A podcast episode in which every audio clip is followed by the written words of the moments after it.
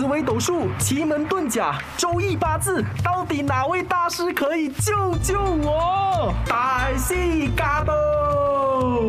每逢星期六早上十一点，命理师伟轩莅临优内容，用最浅白的方式，让你轻松掌握自己的命运。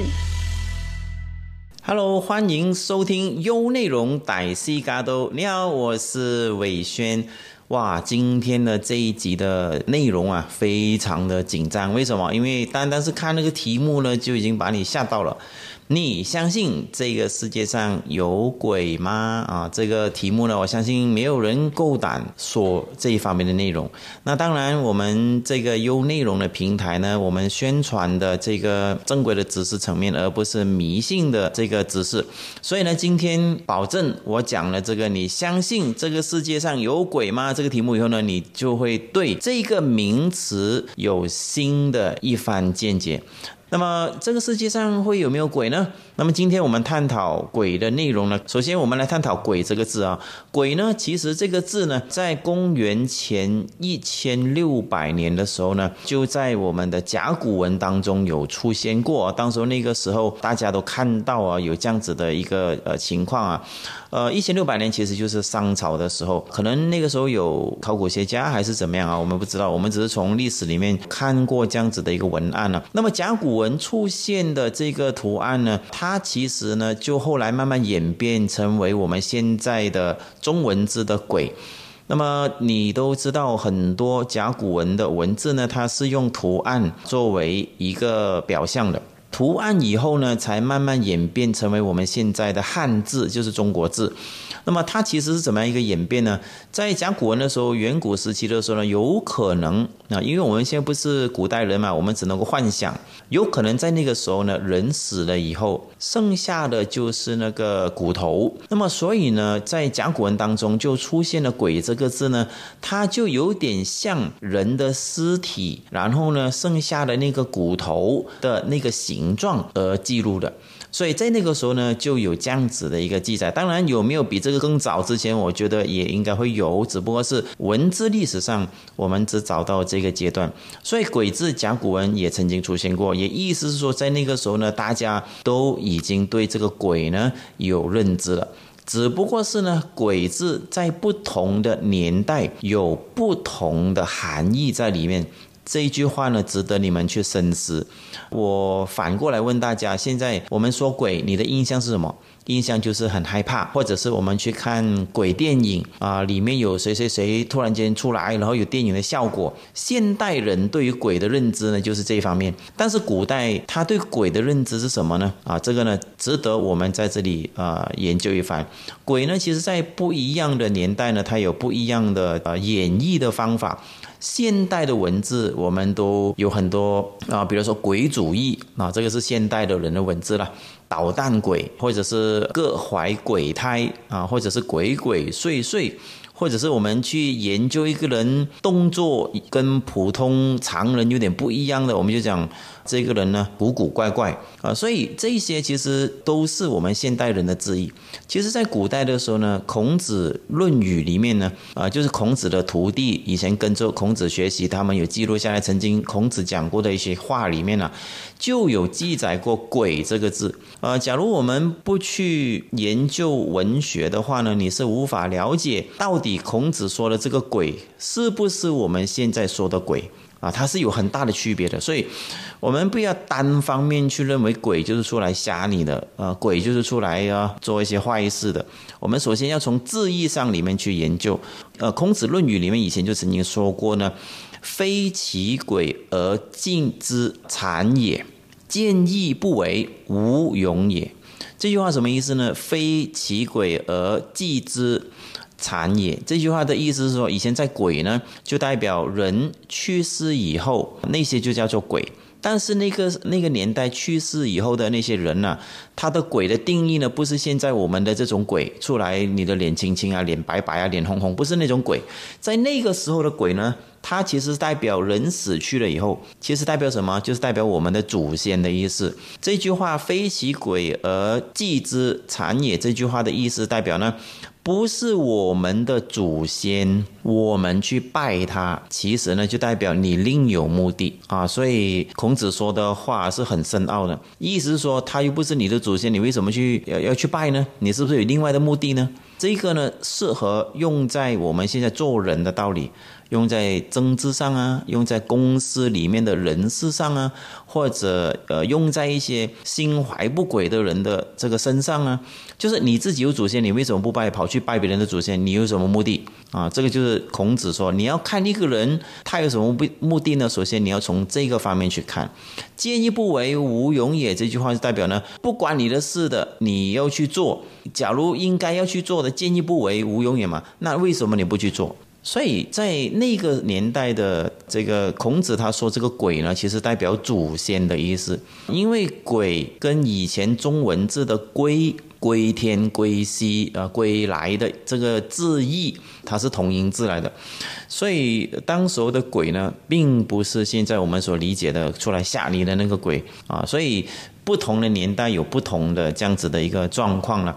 那么鬼呢？其实，在现在这个时候啊，我们有比较明确的定义了，就是人死后他会变成鬼，鬼了然后出来吓你，鬼了出来害你，什么什么之类的。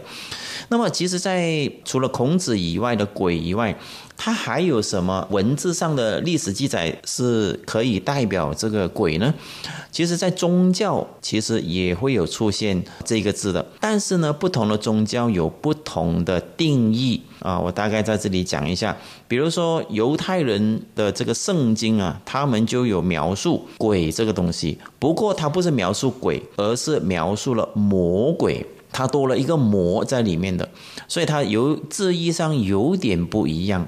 那么佛教呢，就跟这个犹太圣经里面讲的有点不一样。佛教的立场是不承认鬼的，因为他承认中阴身而不承认鬼。但是呢，佛教呢，经常都会提到一个字叫做“魔”，就是魔鬼的“魔”，他会比较注重于“魔”这个东西。什么是“魔”呢？比如说心魔啊，魔障。这句话是什么意思呢？就是广东话讲“心魔”啊。啊，它就是自己阻碍着自己的意思，在佛教教育里面呢，就代表阻碍着你的意思，或者是诱惑你的意思。所以这个宗教里面，它其实有另外的一种含义。但是总体来说，“鬼”这个字呢，它永远都是在暗不在明，我们看不到的，我们就把它标榜为鬼，可能是魔鬼啊，可能是妖魔啊，可能是鬼魂啊。现在的人。他就有了另外的一个新的词句，叫做灵界。就是我们的文字已经很多样化了嘛，以前古代文字比较单一嘛，所以现在的人来描述的话呢，就变成了灵界。那我们来这样子来称呼它。所以从我们中国历史一直演变到现在，甚至以前其他宗教在啊，无论是西方的还是哪里的，啊，我们都有鬼的这个名词，但是呢，它的这个用意呢，就有很大的不一样啊，或者是很大的含义在里面了，就看我们如何去运用它。当然，我们作为中国人呢，中国人呢就比较宗教就比较啊没有那么多元化了，现代化是比较多元化。但是古代的时候呢，呃来来去去就是呃比如说以前的拜火教啊，然后后来就是我们的佛教啊，后来就是我们本土的道道教。因为道教文化里面的人死了以后呢，就一定要超度，超度慢慢演变。到现在呢，就变成人死了会变成鬼。假如你生前对他不好，他回来找你算账。慢慢慢慢，这种文化流传下来以后，因为我们中国历史不是每个人都有读过书的嘛，它不像现在教育文化水平那么高，好像每个人都有读到初中三或者啊高中毕业。但是古代不是嘛？古代，呃，你没有钱，你不能够读书嘛。所以现在的人呢，他就把鬼呢定义在呢，变成了一个出来吓人的。啊，死了以后出来讨债的，变成这种定义，或者甚至更多的是看鬼电影。所以现在我们对这个鬼的这个认知呢，呃，也有新的不一样的看法。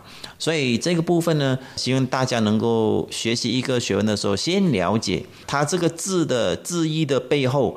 代表什么用意，然后我们再深入去研究，到底这个世界上有没有鬼。所以不知道大家对鬼的这个文字呢有什么自己的一个看法，或者你是不是有曾经被鬼，呃吓过、恐吓过，或者出现过在你面前呢？那么其实更多的是呢，我相信人生当中总而会有一两次呢，有一个状况呢是鬼压床，有没有听过？就是你睡觉睡到一半的时候，你发觉你自己动不了，好像有个东西在压着你一样。那么，按照我在看医学那么多年呢，我有一部分的资讯呢是过度于疲劳，甚至自己体内比较潮湿的人呢，比较容易会有这种状况。所以理论上呢，它并不是真正的鬼压床，真的是有个鬼来压住你的意思啊。当然也有存在过有一些人说啊，我真的看到啊，红头发啊，什么黑衣服啊，什么之类的啊。当然那那个也是有听说过有这样子的一个状况。但是大部分呢，鬼压身这个名字呢，大部分呢都是啊出现你过度疲劳啊，还有呢你身体的体内呢比较潮湿的人。会有这种状况的，所以当你有这个情况的时候，你再回忆一下，你是否在那个时候呢过度疲劳，或者呢你觉得自己的体内有潮湿的状况？当然，这个是我们稍后呢会讲更多这些鬼有没有出现过啊，这个世界上有没有鬼啊等等的内容。那么我们延续回刚才我们说的甲骨文中，其实鬼呢就已经有出现了这个文字，但是在那个时候呢是代表一个人死了以后的一个状况，剩下骨头的那个状况。那么在到了春秋战国以后呢，孔子他也有说过：“非其鬼而祭之残也，见一不为，无勇也。”那么这句话代表呢，呃，祖先的意思，就是人过世了以后呢，那个是我们的祖先，就是不是我们的祖先，我们去拜他的话呢，你这个人呢，肯定另外有呃不好的目的的啊。所以这个这句话也可以演变成为现在我们政治人物啊。我们在上班公司里面的人事之间的关系啊，或者现在我们现代社会人与人之间的一些心怀不济啊、各怀鬼胎啊这些状况，啊，那么到了后来呢，啊，就我们看从宗教领域里面呢，其实也出现过有魔鬼或者有魔这些文字的出现。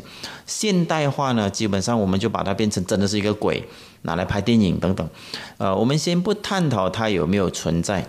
呃，我们来先探讨一个比较有趣的学问。啊，我相信我在这里讲呢，可能就一点即通，你会对鬼呢有深一层的认知。我们先不探讨它存不存在的情况之下呢，我们现在用“鬼”这个字的这个次数呢是比较多的。比如我们现在很多人利用鬼来赚钱，大家有没有往这方面想过呢？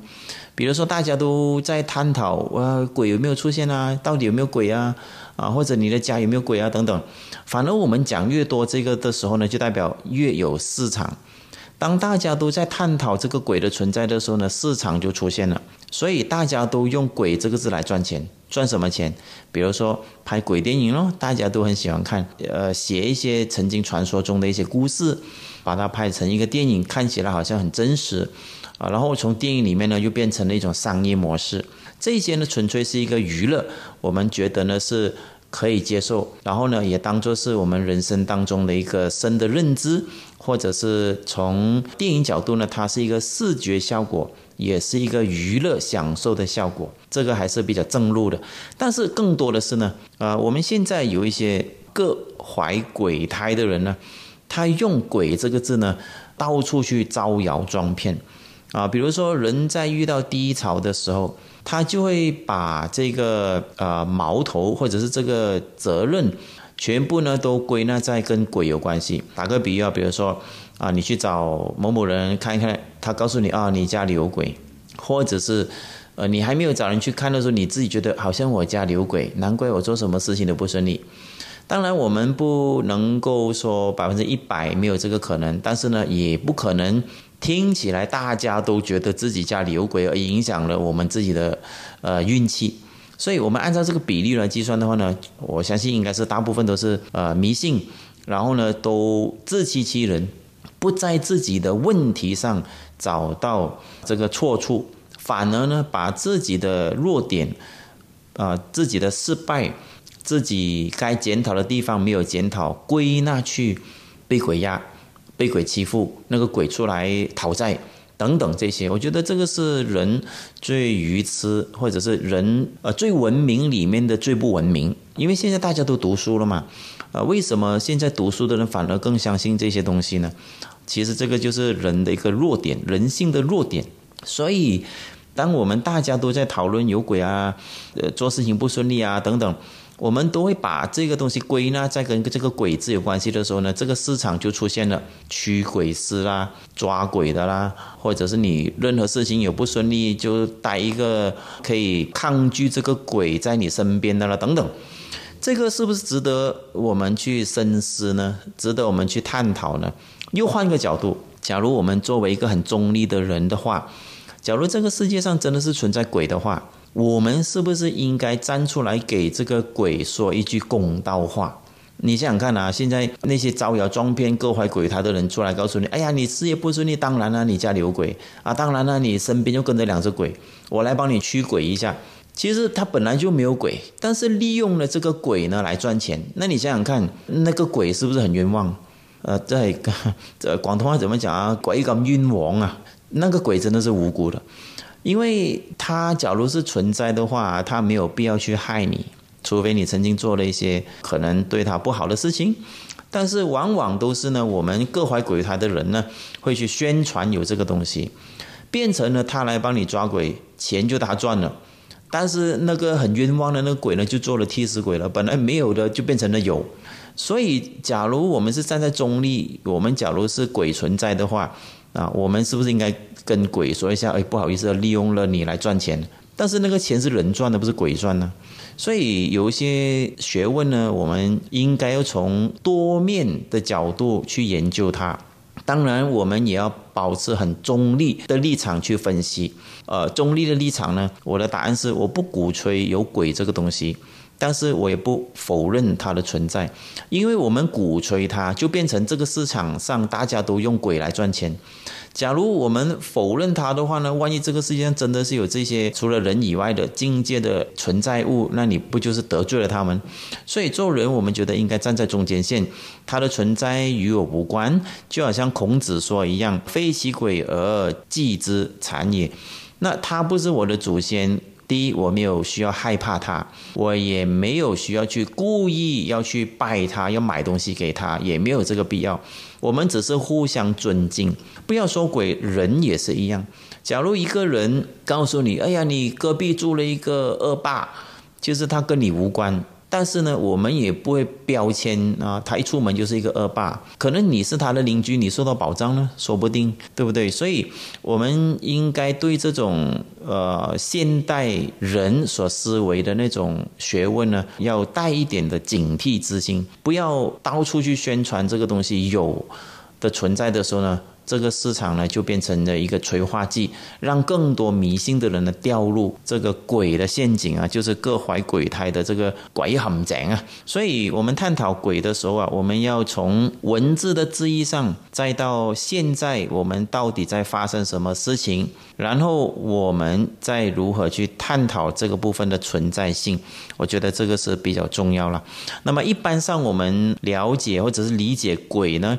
它在文字上的这个含义呢，是代表我们看不见的，它在阴，我们在阳的，或者我们猜不到那个人在想什么的，其实我们都可以加个鬼字给他。比如说鬼主义就是一个最明显的一个代表了，因为我们猜不到他在想什么。所以，我们用“鬼”这个字呢，其实不一定真是那个恐怖的鬼，而是说“鬼”这个字其实也代表了我们看不见、猜不透，但是它也没有存在，它可能存在啊。所以“鬼”字其实更多的用意呢，其实是啊要用在这一方面，而不是呃我们去看那个鬼电影，就感觉我们身边很多鬼。啊，其实，在我们身边，除了鬼以外，还有其他东西，你有可能也不知道，可能还有其他神，我们也不知道。所以，为什么我们一定要去把这个鬼的东西，把它呃相信的太过呃投入或者是把它吹大呢，我觉得是没有必要了。那么当然这个是我觉得站在中立的立场，站在学问的立场，站在历史的轨迹的演变的立场去思考这个问题。那么现在的我们要探讨的是呢？从我的专业角度，就是堪舆学的专业角度，我相信大家也很希望听到我真正的一些建议或者是个案。那么我曾经呢，在香港呢有这样子的一个呃状况啦，有一个小朋友，他呢是就是。呃，说话说不好啊，然后就是上课的时候不专心啊，然后每次讲的话都跟好像跟一般的小朋友不一样啊，等等，呃，好像眼睛很飘啊，好恍惚啊，就是那种感觉。那么最后呢，他经过了很多的呃所谓的什么宗教师啊、神父啊什么等等，来到我这里的时候呢，刚好有一个机缘巧合之下，呃，我的学生呢就带他来见我一下啊，因为他知道我是在宗教或者是在这个堪舆学有一定的。呃，能力，所以后来他就来找我，哎，他把这个孩子带过来，他说，哎呀，师傅见到你就好了。呃，我这个孩子啊，不知道从小啊犯了什么啊，就是我们华人世界犯了什么，我相信你们都应该听得明白了，就是什么犯了肮脏东西什么之类的。他就来问我，你看我儿子到底犯了什么？从小到大到现在啊，都是弯弯恶恶啊，都不知道他怎么办呢？上课也上不了，好像跟一般人不正常一样。然后我看他的手指呢，十根手指基本上都是有不一样颜色的。那么我就很好奇，为什么他的手指不一样颜色的呢？然后呢，我就逗他开心，逗他快乐，就是逗他玩的意思了。他又很正常，他也会笑，也会呃符合你，比如说拍手掌啊、唱歌啊什么，他也会跟着你，就是我觉得也很蛮正常的。后来我就去问了，为什么他手指有不同的颜色？他说因为呢，他们去看那个什么什么师傅呢，他说他有鬼附身呢，所以他们就压住他的手指，让那个鬼要出来，不要再缠着他。后来呢，我一看了，其实有没有灵界在一个人身上，其实是蛮容易看得到的。在我们的领域，我们的专业领域了。我自己看的时候，我觉得，哎，他根本没有这方面的问题啊。你们是不是搞错了方向啊？一一直以为他有，然后后来呢，我就建议他去看这个小孩子的这个医生啊，看他是不是有障碍啊，就是小孩儿童的障碍。那么经历过这个事情以后呢，当然我就离开了香港。后来呢，他们也回复了我啊，这个小孩子确实呢有啊先天的这个障碍了，就是智障儿童的意思了。所以后来我就啊发现了，原来其实很多时候啊，我们华人。就是因为太过迷信，把所有解释不到的东西都把它归纳在鬼的行列里面，我觉得这个是非常不应该的。那么还有另外的一个个案呢，也是蛮有趣，我想在这里和大家分享一下啊。那么有一个就是那种富家孩子啊。就是以塞族了，大家所认知的，不上班，然后每天要跟家里拿钱等等，然后最后呢，家里就觉得他为什么会疯疯癫癫变成这样的，然后他就去找一些师傅来看，哎呀，他有灵体附身啊，结果就帮他看，帮他看，帮他驱鬼啊，帮他这个，帮他那个。后来呢，我去跟他接触以后啊，我才一眼就被我看穿了，他其实并没有这方面的问题。反而呢，父母亲以为他真的是有鬼附体、鬼上身这个问题，所以就找了这一方面的人。这一方面的人，因为市场来了嘛，呃，这个能够赚钱的机会来了嘛，他肯定是说啊，肯定我帮你驱鬼吧。他为了要赚钱嘛，实际上他根本没有这个问题。然后后来这个孩子呢，我私底下也跟他聊了一下啊，我就留了一条后路给他。啊，然后我就跟他讲，我不拆穿你，但是请你不要以后再用这种方法去欺骗你的父母。这个孩子他就说，其实我不想欺骗他们，是他们认为我有撞邪，我说了我没有，他们说有。那既然他们说有，那就按照这样子下去咯。反正我都是他们认为我有撞邪的嘛，啊，钱我照拿，我就要花，他们就照他们抓他们的鬼。所以你从我这个这两个个案里面，你就可以知道，其实你问我相不相信这个世界上存在鬼，我的答案是肯定相信。但是是不是我们现在大家所理解，好像大家有问题都跟鬼有关系？我绝对不赞同啊！因为可能我们现在都利用了鬼来赚钱，或者做一些违背良心的事情。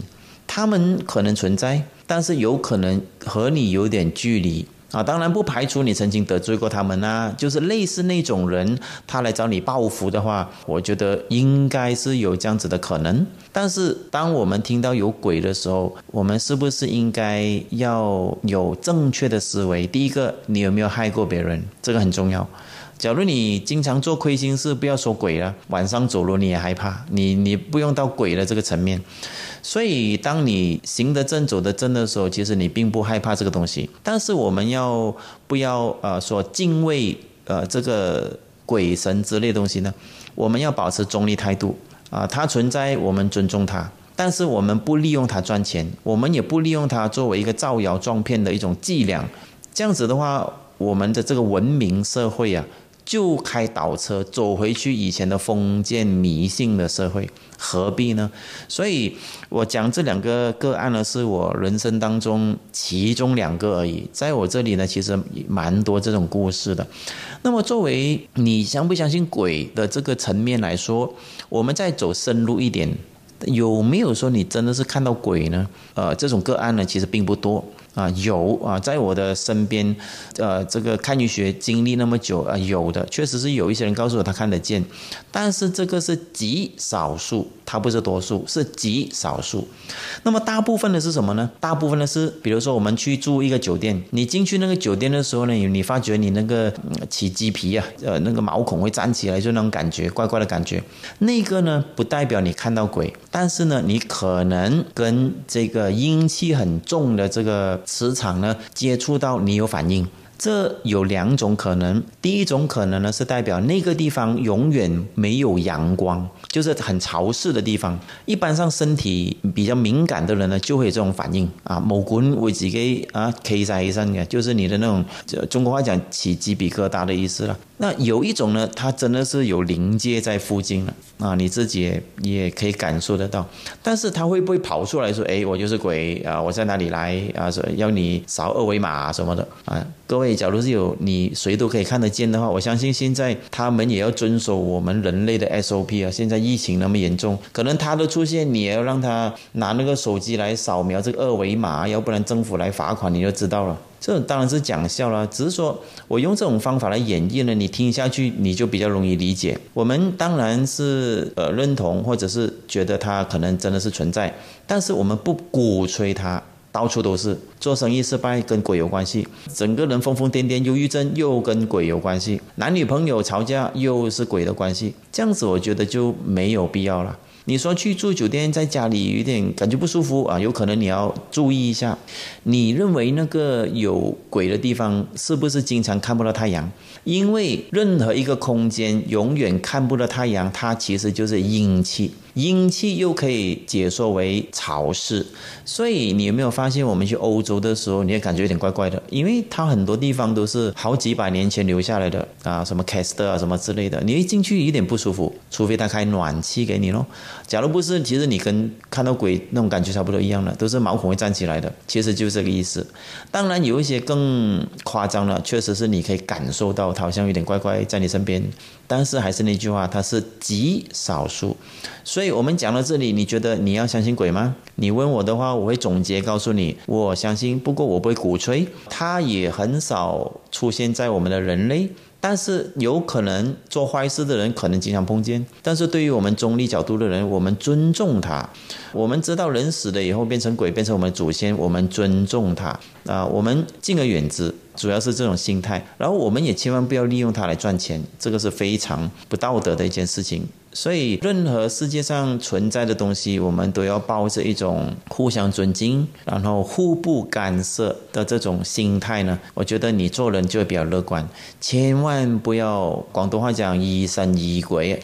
这样子的话呢，在科学或者医学角度上，你不是见到鬼，其实你可能是忧郁症也说不定。所以我今天讲的这个，你相信鬼吗？我是站在，呃，这个中立的立场来告诉你这个学问。所以今天，假如你听完我讲了这个鬼的这个内容以后呢，我不知道你的收获是什么，但是对于我的人生经验，我做看医学风水师的这个行业，我收到的这些资讯呢是太多太多了。所以我在这里也希望大家不要迷信。但是我们要尊敬任何世界上存在我们看不见的东西，我们都要尊敬它，不要利用它，也不要去把它夸大。它的存在与我无关，互不干涉，互相尊敬。这个学问，我觉得值得大家去推崇或者是学习。感谢各位，我是伟轩。单听都那么过瘾，再配上视频的话就最好不过啦！赶快点击 D A I C 歹戏的 YouTube Channel，给你更精彩的视听享受，优内容让你过上优质的生活。